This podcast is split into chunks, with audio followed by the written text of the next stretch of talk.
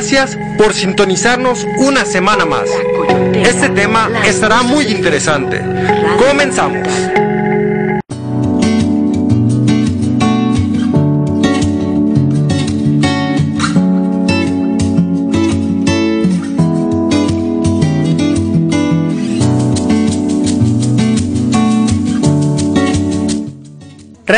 Nos ponemos a indagar qué es lo que está sucediendo con el pequeño para que esté pasando por esta rabieta.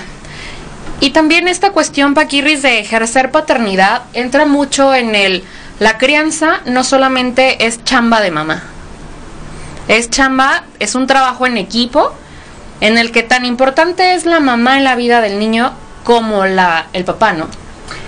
Sí, y además de que entra esta parte, ¿no? Ok, hablamos del, ser conscientes en cuestión de la crianza, de ser padre y ser madre, pero surge una pregunta antes. A ver, ¿qué es ser padre y qué es ser madre? ¿Por qué? Porque si bien en el post de la semana decíamos, es cierto, nadie nace naciendo siendo padre, siendo madre. Y de alguna manera esta parte nos, nos tendría que hacer pensar no solamente para aquellos que ya son padres y madres de familia, sino también aquellas personas que se están preparando para dar ese paso. Sí, claro, cabe mencionar que no vamos a darles un manual de cómo ser un buen padre, cómo ser una buena madre. No, definitivamente no hay ningún manual para llevarlo a cabo. Más sin embargo, sí podemos tomar este tipo de estrategias o estos puntos de vista para el día que se presente o si ya lo están viviendo, lo podamos llevar de una manera agradable. Porque creo que estamos acostumbrados al tema de la crianza, verlo como tal vez escuche un poco grotesco o fuerte, pero como un tema de domesticar. Yo creo que es este muy fuerte y más aún porque de domesticar tendríamos que hablar incluso también de esa parte este, conductual, ¿no? Por ejemplo, yo le enseño a mi hijo tales cosas porque fueron heredadas, ¿no? Es decir, mi padre así me educó y el padre de mi padre lo educó. Y entonces no nos preguntamos, ah caray, esta forma en la que estoy educando realmente le hace bien a mi hijo, a mi hija. O, o, o más aún, realmente eso que yo pasé, realmente me hizo a mí fue eh, nutricio en mi vida. Exactamente. Aparte, hay algo muy importante y es que sin querer podemos estar ejerciendo violencia en nuestros hijos. Porque violencia no solo es eh, como un golpe o palabras, sino violencia también es exponerlos a una carencia que pudimos evitar y que no y que decidimos no prepararnos para evitarla. Y que volvemos al mismo punto, ¿no? Una carencia no precisamente en cuestiones materiales. afectivas también. Hay padres que les cuesta mucho trabajo dar un abrazo a sus hijos o que no saben cómo, cómo darles cariño. Entonces, hay que prepararnos. Y más aún porque también dentro de este mismo post de la semana decíamos que el estado mental del niño representa el estado mental también de los padres y las madres. Y curiosamente, por ejemplo, cuando los niños tienen que ir a terapia, son los primeros en ir. Y es como de, a ver, espérate, ok, está bien, el niño de alguna manera viene siendo el síntoma de los padres. No sé, de hecho está ahorita muy, muy posteada una imagen que están como los dos papás paseando una carriolita y es un necesitas ir a terapia y le contesta al otro, no, necesitas ir tú. Y el bebé es como, pues el primero que va a ir soy yo. Exactamente, y es que entra esa pregunta. Es decir, padres y madres hasta cierto punto tienen que aprender a ser padres y madres. Y más porque sin querer no sabemos o los padres no saben que, que principalmente los comportamientos negativos de sus hijos son reflejo de ellos, porque a, a, terapia llegan y, oiga, aquí le traigo a mi hijo casi casi para que me lo arregle. ¿Por qué? Porque es muy este desobediente, ajá, porque le ando escuchando un sonidito muy perturbador o porque peleó a sus compañeritos o porque dicen que hace bullying, pero pues nosotros lo tratamos muy bien. Y es que fíjate, es cierto, ok, va el niño a terapia, entra en estos ejercicios terapéuticos y entonces hasta cierto punto modifica la conducta. Pero ojo, la alerta es de que los padres, las madres y también, ¿por qué no hablar también de los hermanos? siguen con estas mismas conductas. Entonces imagínate, eh, el niño, la niña, o incluso también el adolescente cambia su perspectiva, cambia su conducta y también incluso su manera de pensar. Pero la sorpresa es de que vuelve a la familia y vuelve a decaer y vuelve a enfermar y tiene que volver a ir a terapia. ¿Por qué? Porque tampoco los padres de familia, el entorno familiar no ha cambiado aún cierto tipo de conductas, ciertos tipos de pensamientos, ciertos tipos de dichos, de palabras que afectan al niño y a la niña. A mí me gustaría agregar algo, Paco, a lo que mencionaste, porque dijiste, también los hermanos. Sin embargo, el ser un hermano no es ser papá y muchos papás delegan responsabilidades que les corresponden a sus hijos más grandes, a sus hijas. Es muy sonado el, es que tú eres el hombre de la casa.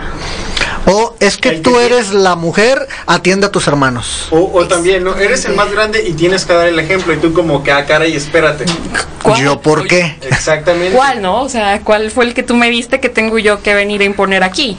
y, y eso es eso es responsabilidad de los padres. El, el, hecho de dejar a uno de los hermanos al cuidado de otro es algo que se llama parentificación. O sea, haces a un niño que tenga comportamientos de adulto cuando no le corresponde y lo estás violentando en su, en, en su infancia y en su adolescencia. Claro, porque es un niño que madura impresionantemente rápido y tiene responsabilidades que no debería de tener a esa edad. Y más aún, conforme va su desarrollo en, el ser niño, en el ser adolescente, en el, ser joven, incluso también adulto, que cambia la dinámica. ¿Por qué?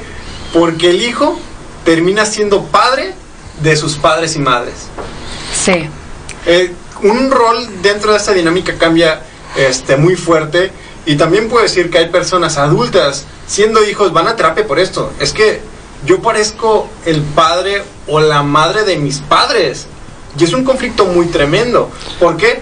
Porque tomaron responsabilidades, o mejor dicho, se le deslindaron responsabilidades que no les tocaba. ¿Qué quiero decir con esto? Es bueno que los niños, a su edad, a conforme también a sus capacidades, tengan responsabilidades. ¿sí? Pero no es lo mismo de que haces tu, tu, tiendas tu cama, eh, ayúdame con los, este, con los trastes, o ayúdame a barrer, o haz tu tarea porque es lo que te toca ahorita. Ah, ¿qué onda? Pues sabes que tienes que... Cocina a tu hermano. Cocina, lava, plancha y sírveme. Y es como que, a ver, a ver, a ver. O sea, no confundan responsabilidades racionales, acordes a la edad del niño, a responsabilidades que no les toca a esos niños. Es que tú mencionas la palabra clave acorde a su edad. O sea, sí, todos debemos de llevar responsabilidades, pero que no sobrepasen lo que marca nuestra edad de, de, desarrollo. Con esto también creo que es importante puntualizar y el no decirlo de una manera criminalizar a los padres que pues no tienen de otra y recurren a hijo, hija, ayúdame con tu hermano o haces ¿por qué? porque hay mucha precariedad. Entonces también no es, es que eres una mala madre o eres un mal padre por, por andar haciendo esto. No, pero si está dentro de tus posibilidades, date cuenta y cambia. Es aquí justo en donde entra esta parte de ejercer paternidad, ¿no? De no dejar toda la carga solamente de un lado, ya sea mamá o ya sea papá, sino que se haga realmente un trabajo en equipo para no sobrecargar entonces a los más grandes que nos apoyen con los pequeños. Por eso es como quitar un poquito el paradigma de que mamá es la que se encarga de la crianza de los hijos. No. O sea, mamá es quien hace el, como el primer vínculo con el hijo, esta simbiosis, pero la chamba es de los dos. Exactamente. Y quiero leer, fíjate, textualmente esta información que nos hace llegar Liz, porque es como primordial en eso que estamos platicando. Y es ejercer una paternidad y ¿por qué también no llamarlo maternidad? Consciente implica trabajo en qué? En equipo. ¿Qué quiere decir esto? Para así poder criar a los hijos de una manera saludable física y mentalmente. Que en el futuro los pequeños se sientan amados, libres y autosuficientes. Este trabajo en equipo, híjole, yo creo que es primordial o es de vital importancia en el desarrollo y en la crianza de un hijo, porque después, lejos de ser un trabajo en equipo, se viene convirtiendo en una lucha de poderes. En una lucha de ego de no, pero es que yo crecí con estas ideas, entonces así se tiene que crear el niño. No sabes que yo crecí con estas, pues mejor de estas. Entonces es, ok, yo crecí con estas, tú con estas, ¿qué es lo que mejor le conviene a nuestro hijo? Tal vez ninguna de las dos le va a funcionar a él. Por eso es esta combinación de trabajos en equipos, pues para poder llevar al niño de una manera más saludable posible. Fíjate, en este despertar de, ser conscientes lo que es la paternidad y la maternidad, pues no nos, no nos tendríamos que quedar incluso con los discursos, con los mensajes que nos dijeron quién, nuestros padres. ¿Por qué? Si en su momento a ti, dentro de la infancia, de la adolescencia y también de la juventud, te generó algún conflicto, como que algo no cuadra, es para que le pongas atención ahorita y más aún si eres padre o madre. ¿Para qué? Para que no te cases con esa misma idea y sigas el, la misma conducta.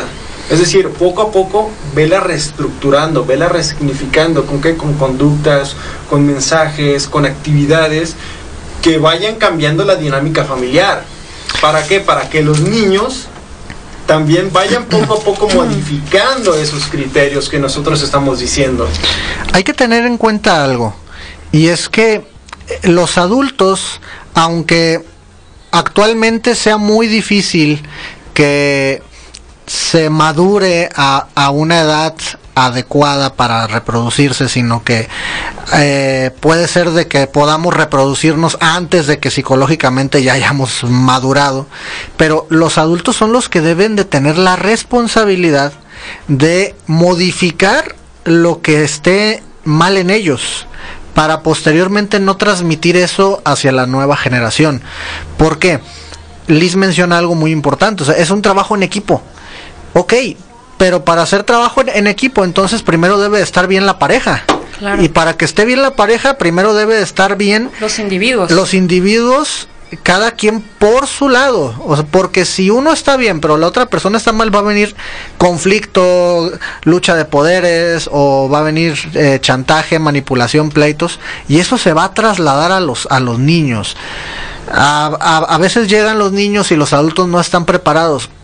Bueno hay que cambiar, hay que ver esas áreas de, oportunidad de, híjole, pues si nosotros tenemos broncas, pues obviamente nuestros hijos las están reflejando, entonces vamos a sanar, vamos a buscar el origen de esto y, si es necesario llegar a acuerdos nuevos. Y fíjate, ahorita nosotros de alguna manera hasta cierto punto estamos como hablando de un entorno familiar completo, ¿no? De, nuestra, de nuestro núcleo familiar, pero también hay que tomar en cuenta que hay familias monoparentales. exactamente. Por ejemplo, que falta el padre, que falta la madre, o, faltan ambos. O, faltan ambos, ¿no? Y también eso es como tener como este criterio y esta conciencia de que aún así sí se puede ser consciente y aún así se puede trabajar. ¿Por qué? Ok, pongámoslo en el caso de los divorciados ok, tú y yo ya no somos pareja, ya no somos esposos, pero la sorpresa es de que sí, seguimos siendo qué? Padres, y madres. Y por eso la madurez necesaria para, aunque tú y yo ya no nos la llevemos como pareja, vamos llevándonosla bien por nuestros hijos. ¿Por qué? Porque el, niño no entiende, ah, papá y mamá ya no se quieren. No, o sea, para, para el niño es mi papá y mi mamá son lo máximo, son, pues son mis padres y el niño no se divorcia de los padres. Entonces, el verlos pelear, el verlos de, no, es que tu papá no te quiere, o tu mamá ya no te quiere, o no da dinero. Justo esa parte, ¿no? El envenenar a los hijos con lo que traemos de resentimientos o sentimientos hacia la otra persona. Entonces, lejos de una lucha de poderes de yo, tú, me dijo, me hizo, es un, a ver, tenemos aquí a este pequeño y lo que menos le va a ayudar en su desarrollo es esta discusión. Exactamente. Entonces, lo bueno que vi en ti, dáselo a ello, lo bueno que viste en mí, dáselo a él. O sea, así debería de funcionar. No siempre es como muy fácil, es muy fácil decirlo, pero ya cuando estamos enfrente de, sí es como un, híjole, espérate tantito, sientes la víscera retorcida, pero pues tenemos que tener, como bien lo dices Alex, un buen trabajo personal para podernos enfrentar. Porque si no tengo un buen trabajo personal, entonces, ¿cómo carajos voy a enfrentarme a la crianza de un pequeño? Fíjate, dentro de estas complicaciones, discusiones, pleitos, situaciones muy críticas, eh, sobre todo cuando padre, eh, cuando están divorciados o separados, eh, no sé si les ha tocado escucharlo o sea cercano también a alguna situación similar, en la que a veces las madres, normalmente son los que tienen a los niños en resguardo, a veces no les prestan a los niños. Fíjate, se condiciona, ¿no? la convivencia con el papá. Mencionaste algo, prestan. O sea, como si el niño fuera, número uno, un objeto. Número dos, pertenencia de alguien. O sea, ni es objeto, ni le pertenece a la mamá, ni le pertenece al papá. El cuidado puede estar a cargo de uno o de los dos. Y el niño no debe de ser un objeto de cambio, no debe ser moneda para negociar. no es un trueque. Exactamente, porque es como, ok, ahorita estoy de buenas, tengo buena relación con, tu papá, con tu mamá, entonces ve, ¿no? Visítalo. Y, y, dile que ocupas esto y esto y esto y demás. Y es como que, a ver, o sea... O, estás, o no estás, ¿no? O estás, no estás, lo estás privando de algo, o solamente voy a ir a visitar a mi papá solamente para una cuestión económica, o qué, qué está pasando con la relación afectiva, filial que se tiene volvemos al mismo punto inicial, ¿no? O sea, esto no es cuestión material, esto es algo mucho más allá de las aportaciones que pueda darle un papá o una mamá de manera física, material. Creo que la emocional es la que dejamos muchísimo de lado. Y de eso va una crianza consciente, ¿no? Hacer conciencia real de cómo estamos haciendo que crezca nuestra plantita, por decirlo de alguna manera. Yo lo aterrizo de una forma si tú amas, realmente amas a tus hijos, obviamente esperas lo mejor para ellos. Eh, lamentablemente no somos conscientes de que lo mejor para nuestros hijos, en, el caso de estar separados o peleados, es que conviva con su otro padre o con su, o, con su madre, eh, ¿Por qué? Porque es parte fundamental de su sano desarrollo. Así yo la deteste, así yo lo deteste, pero mi hijo lo necesita. Claro, porque ¿qué es lo que el niño recibe de papá? O sea, seguridad, confianza. Y si no lo tiene, ¿cómo va a ir por la vida? Y, y más aún, yo creo que esta parte, abonando también lo que dice Alex, es, si bien ser conscientes, incluso que sea como un acuerdo, ¿no? Entre la pareja. Ok, ¿sabes qué? Tú y yo tenemos problemas por X situaciones. Pero eso no tiene nada que ver con los hijos. Es decir, yo te lo digo como pareja, pero también hay que decírselo a quién, a los niños. Porque a veces también los niños, oye, ¿por qué están peleando? ¿No?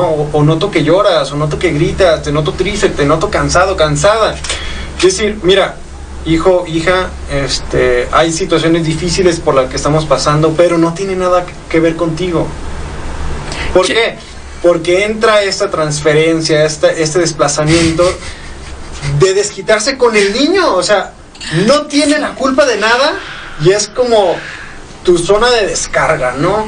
De desquitarte con él, de gritarle, la violencia física y este verbal y entonces el niño es como de, ah, caray, entonces se supone que padres y madres deberían de amarnos, pero yo noto entre que me quieres, me pegas, este, doble vínculo. Exactamente, ya caray.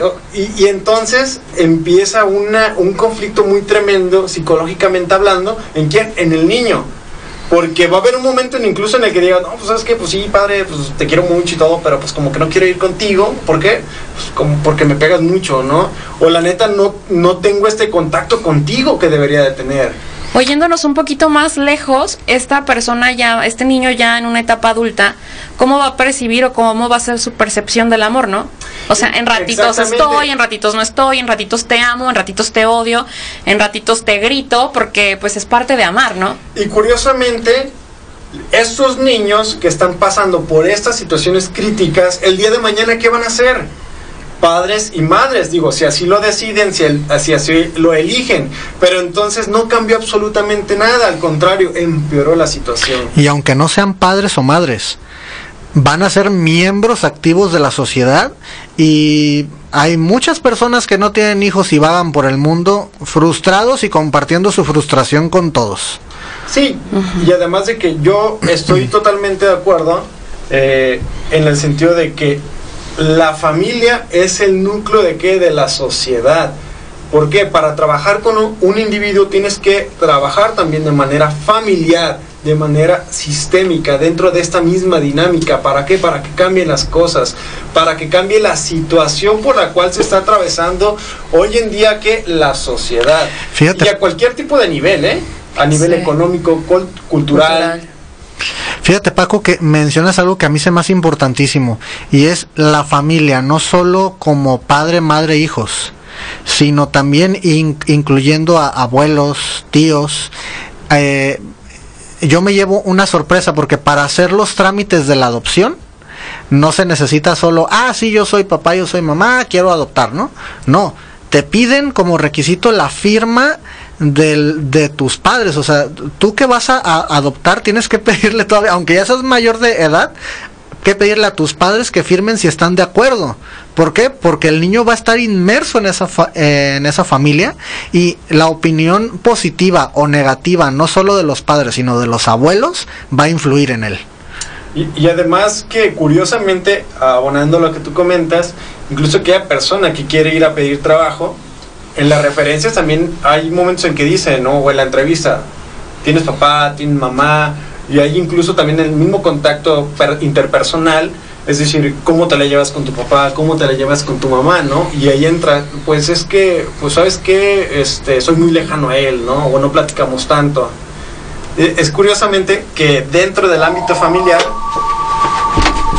chocan muchas cosas. Sí, así como que en dónde está la congruencia de lo que me estás diciendo con lo que realmente estás viviendo, ¿no? Exactamente, profesor. Y bueno, les dejé aquí unos puntitos que son como claves para llevar a cabo una paternidad consciente o como para ejercer paternidad, que era un poco el tema al inicio, de cómo involucrar al padre dentro de la crianza y dejar un poquito este paradigma de que solo es chamba de mamá.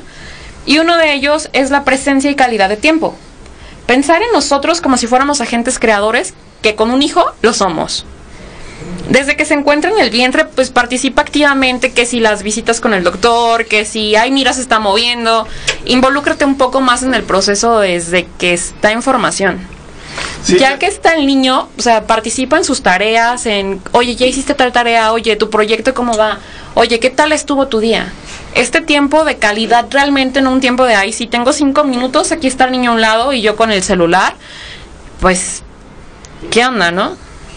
Y además de que dentro de este punto que mencionas, Liz, eh, punto clave, ¿no? Más aún, como ser como más eh, enfáticos en esto es de que en este punto empezamos a desarrollar ¿qué? La confianza. ¿En qué? En esta relación de madre, de padre hacia el hijo y hacia la hija. Se va abriendo este camino, ¿no? De que nos tengan confianza más adelante. Exactamente.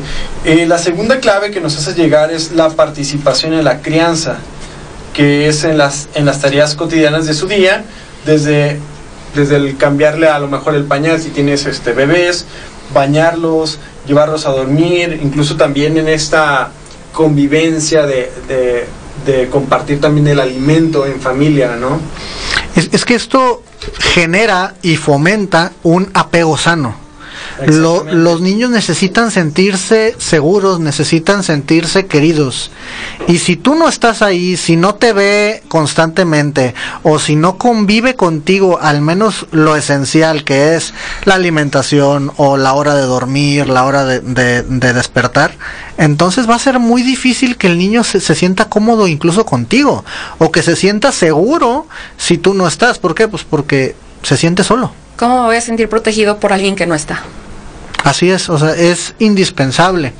Otro que se complementa con esto es el acercamiento emocional, en el que pues se tiene que tener no solo la presencia, sino el ser calurosos, el, eh, el apapacho, el beso, el abrazo, las palabras de ánimo, te quiero mucho, tú puedes.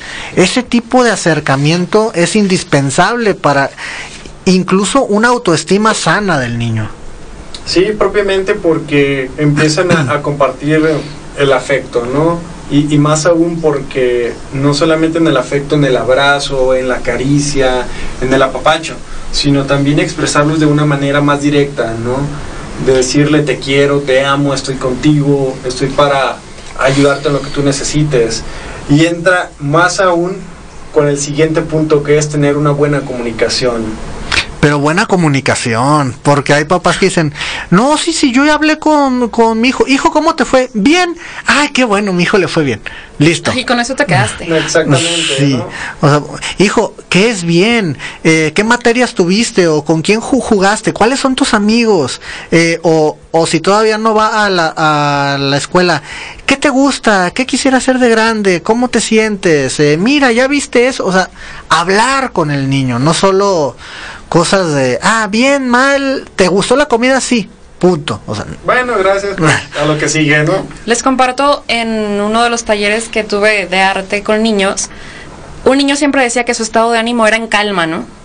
Y preguntándole a la mamá si ella sabía cuál era el estado de calma del niño, ella te decía, pues está contento, él está feliz, siempre está en calma.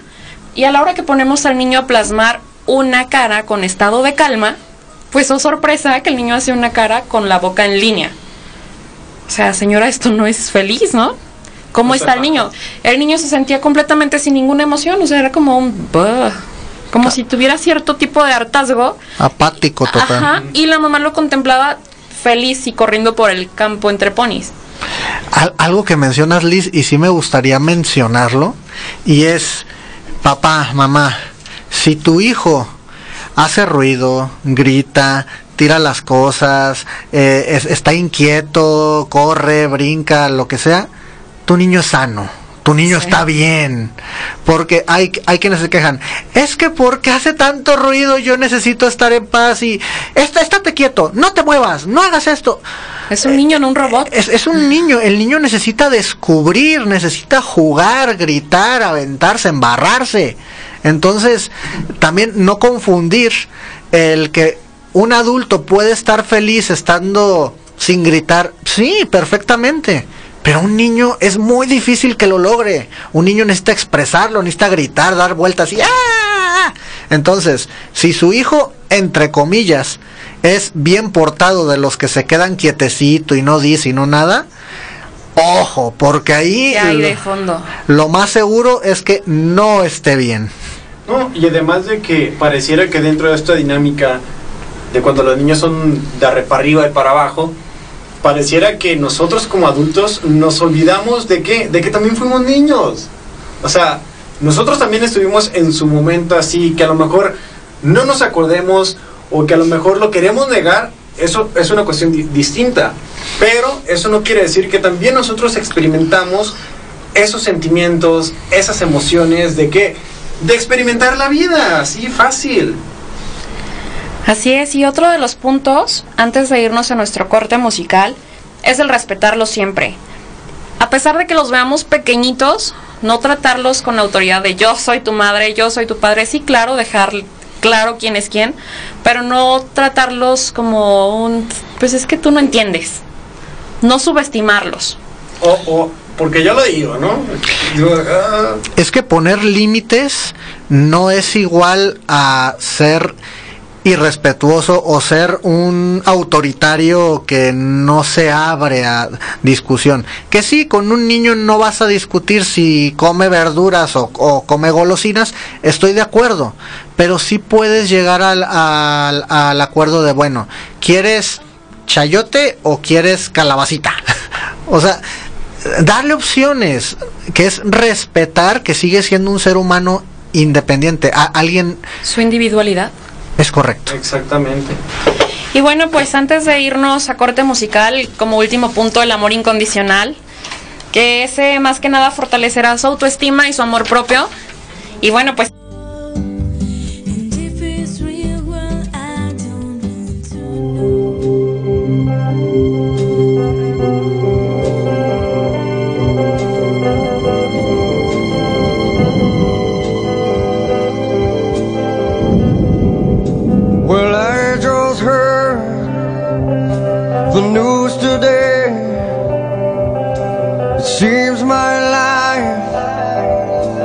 gonna change.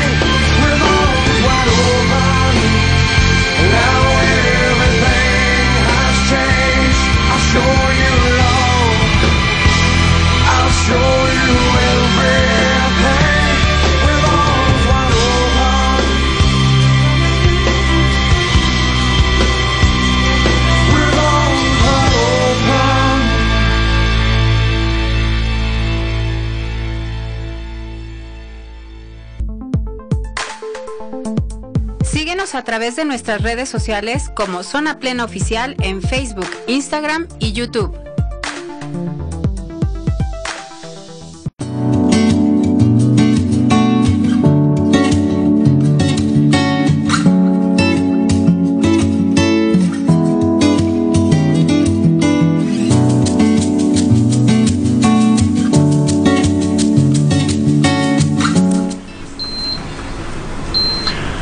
Continuamos con tu programa Zona Plena, el lugar donde se manifiesta tu alma. Transmitimos en vivo y en directo desde la Coyotera Radio, tu radio, nuestra radio. Les recordamos nuestro teléfono en cabina, el 3327-126602, asimismo nuestro buzón comunitario, el 3326-765139. Y bueno, of- ofrezco disculpas por alguna falla técnica que ha podido a- haber y por Suscitarse en el Facebook Live. suscitarse aquí en el Facebook Live, pero pues estamos aquí con toda la actitud y ¿qué sigue de, de, de programa, Liz? ¿Qué es en sí la crianza consciente que últimamente está con mucho auge y se dice que este término se da por ahí de la- del New Age?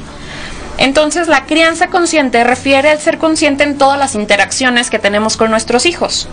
¿Qué quiere decir esto? Que contactemos con ellos a un nivel mucho más profundo para así poder nutrir su esencia.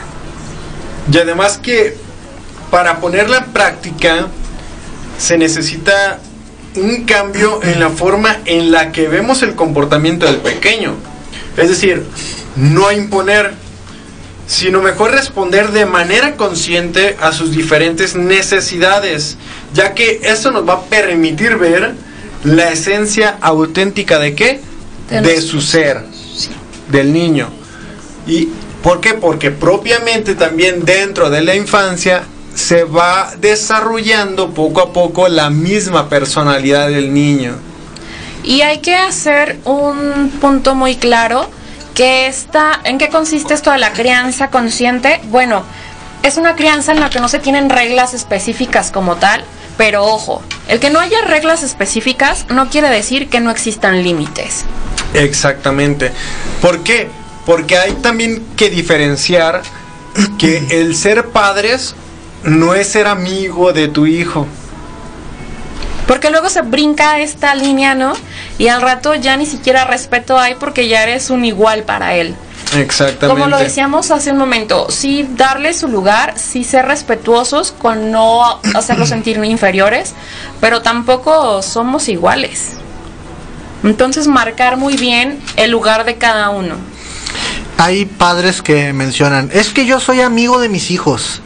Cuando, híjole, e- este es un daño terrible porque, como, como bien mencionan, eh, si el hijo no tiene límites, si no tiene una figura que lo moldee y en teoría son iguales, pues ¿cómo va a adquirir lo necesario para salir a- adelante en la vida?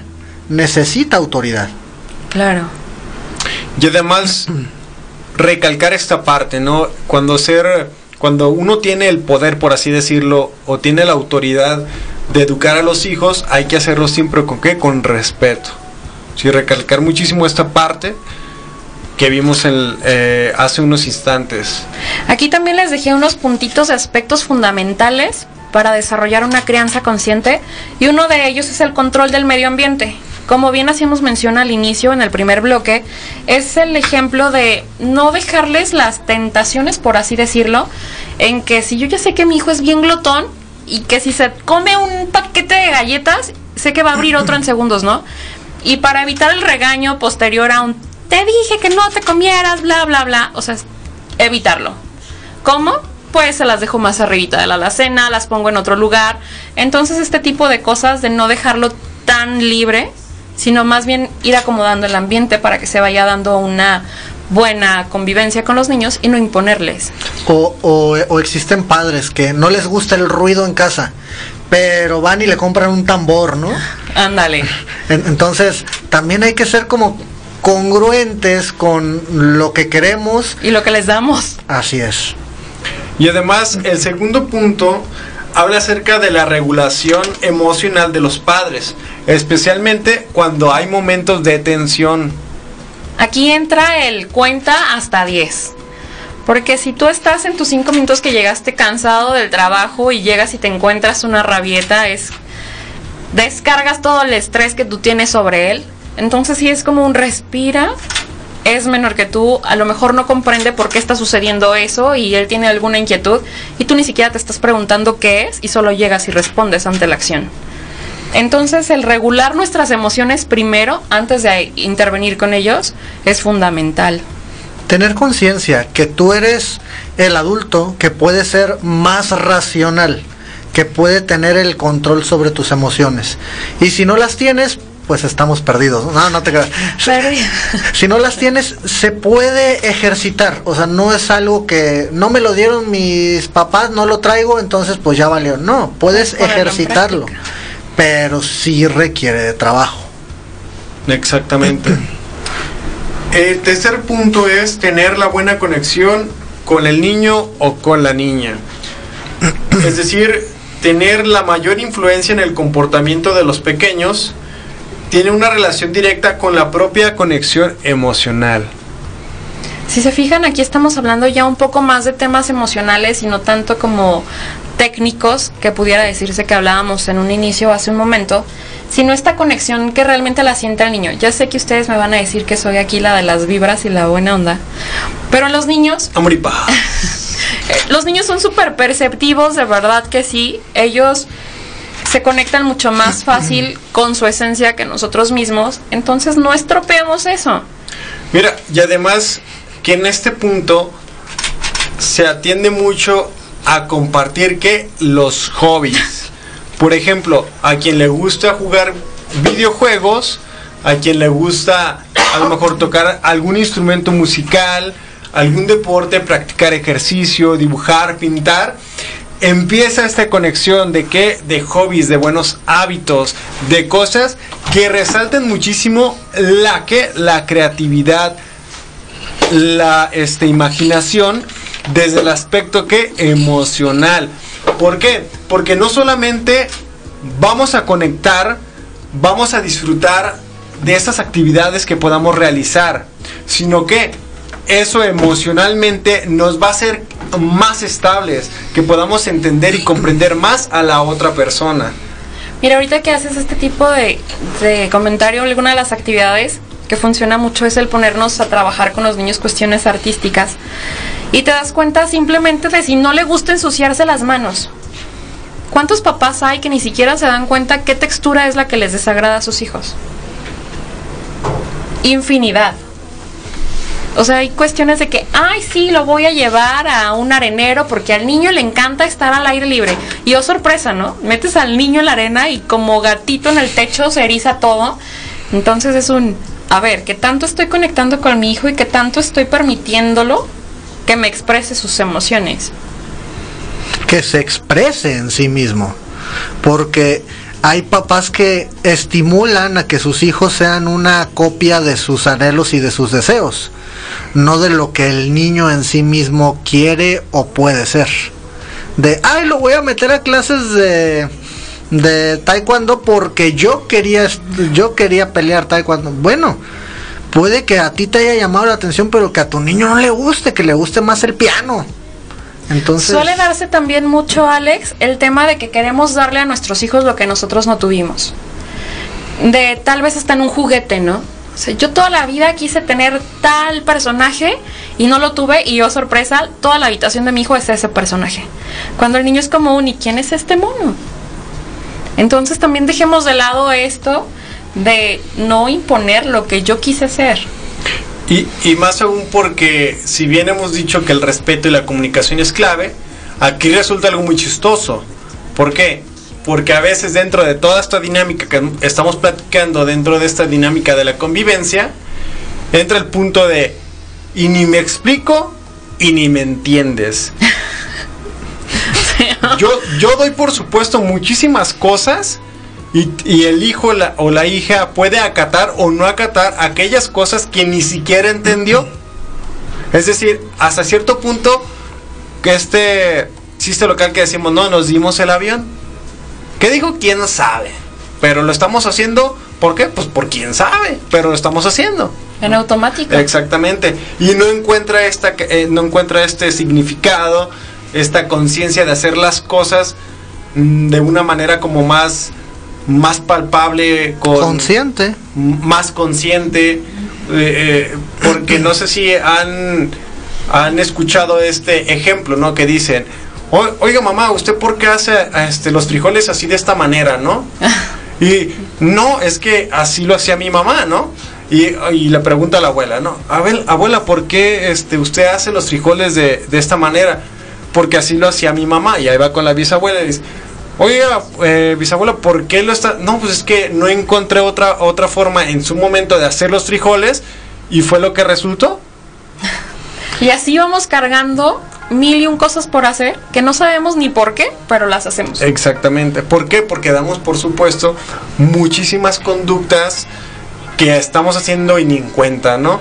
Y, y más aún no somos conscientes de, de lo que estamos haciendo. Por eso es bueno fomentar el ser crítico. Ojo, ser crítico no ser criticón. Digo, porque criticón, ay, es que feo se ve esto, ay, esto no me gusta, ay, no, no, no, o sea, ser crítico es el porqué de las cosas. Ser crítico es analizar y llegar a el al trasfondo, o sea, lo que mencionas Paco, tres, tres generaciones creyendo que los frijoles así saben más buenos y pues realmente era porque se empezó a hacer por otro motivo, entonces hay que empezar con esto.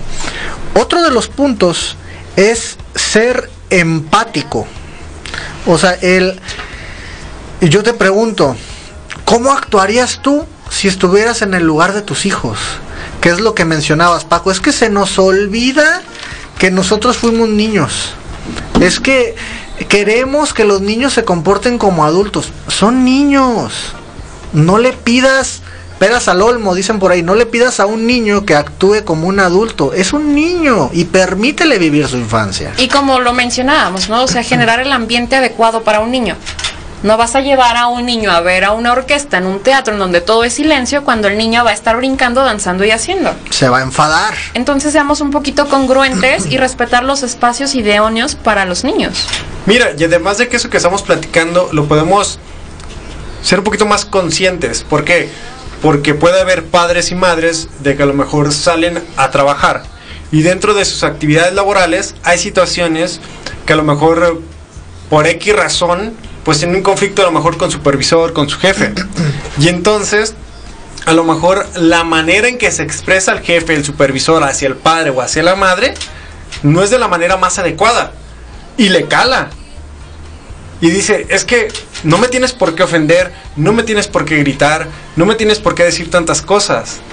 Y es, ok, entonces, ¿cómo te gustaría que te trataran? Bueno, me gustaría que me trataran con más respeto, con, este, si bien con autoridad, pues que no, no me digan cierto tipo de palabras. Y es decir, ah, caray, si tú eres consciente de eso, eso mismo que tú estás viviendo, ¿cómo lo puedes aterrizar con, Con tu tus- familia, con tus hijos? ¿Por qué?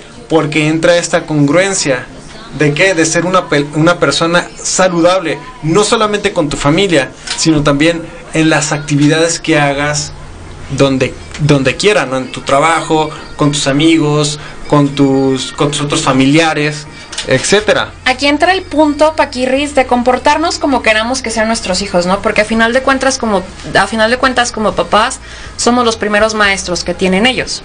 Entonces aquí la congruencia de pedir y de hacer lo que estoy hablando, ¿no? Entra este punto de es que no grites. Y le dices no grites también gritando. Exactamente. O es que no golpees y tú estás ya dando el manotazo en la mesa. Y, y fíjate, fíjate, le está todo más padrísimo este, este asunto. Porque no sé si te ha tocado en que a veces eh, ciertas personas le preguntan a los papás o a, los mamá, a- o a las mamás, les dicen, ¿cómo te gustaría que tu hijo o tu hija tuviera su pareja, no? Y entonces, si no, pues que sea caballeroso, que sea, que sea trabajador, que sea respetable, eh, que, te- que la quiera mucho, que la ame. Y por ejemplo, no, con la mamá, ¿cómo te gustaría que tu hijo o tu hija tuviera este, su pareja? No, pues que sea este muy independiente, que se puedan comunicar, que no hayan conflictos, que se amen, ¿no? Y entonces entra, pero, ok, entonces, ¿tú qué cosas estás haciendo Para que tu hijo busque y para que eso. tu hijo busque de alguna manera eso que tú estás diciendo?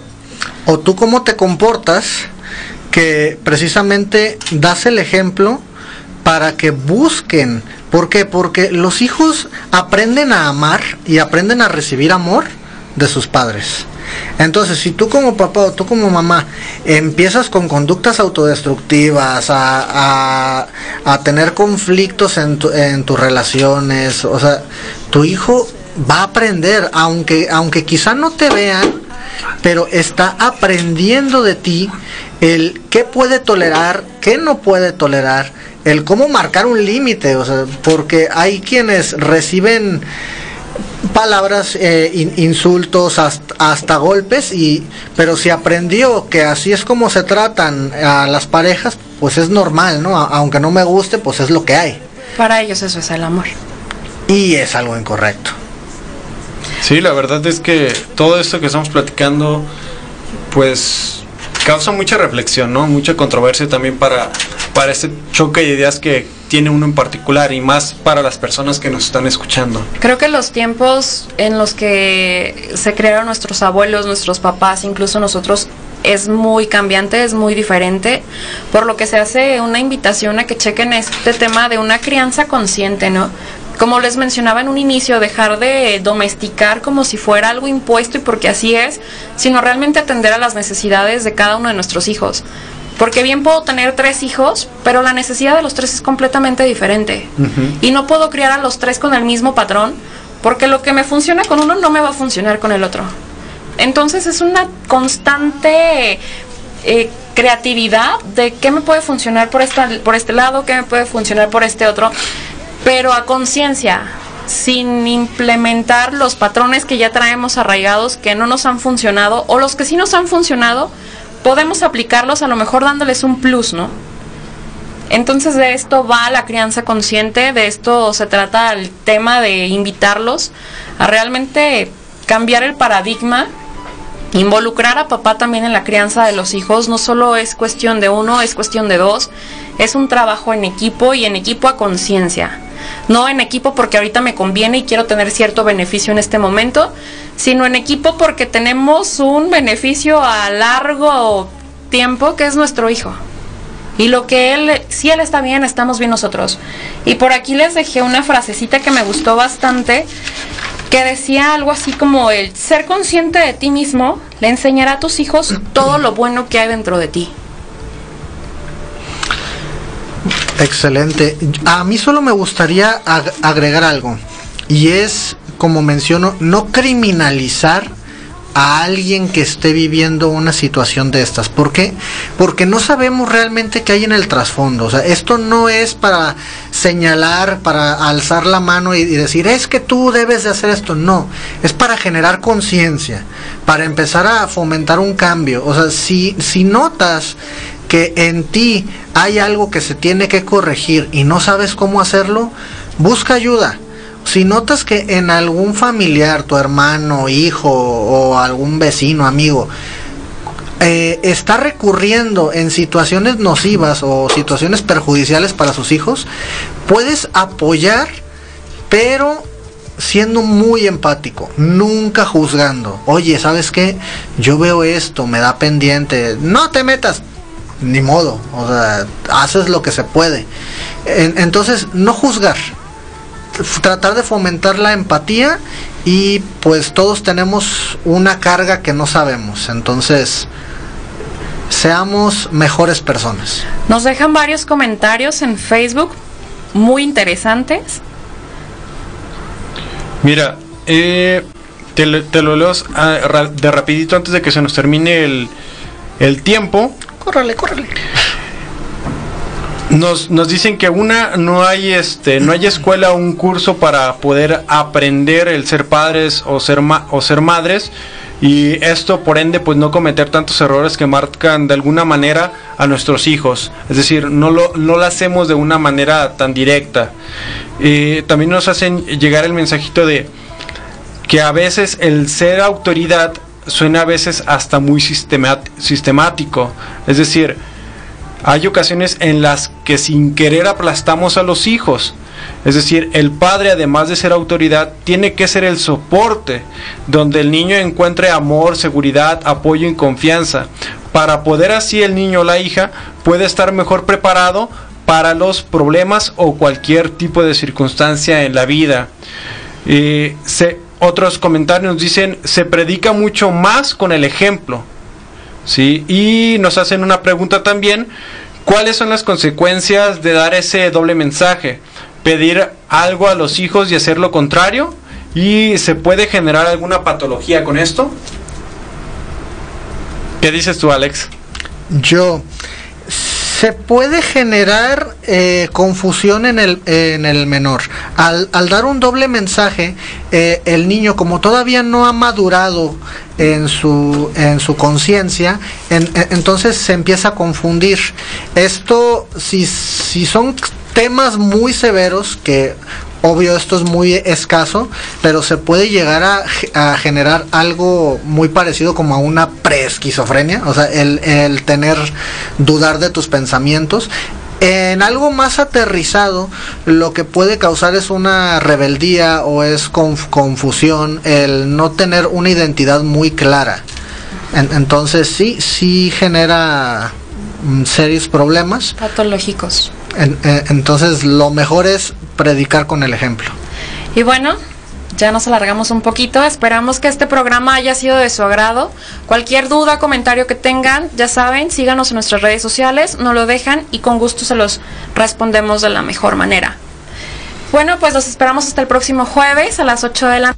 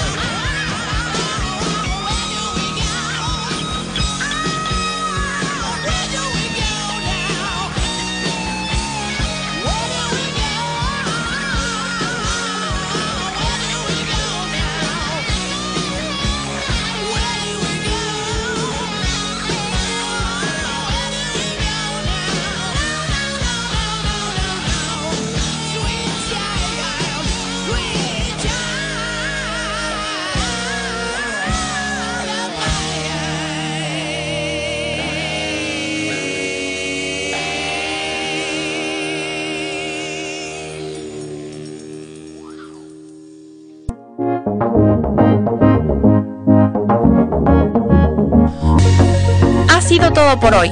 Estaremos con ustedes el próximo jueves a las 8 de la noche a través de la coyoteraradio.com.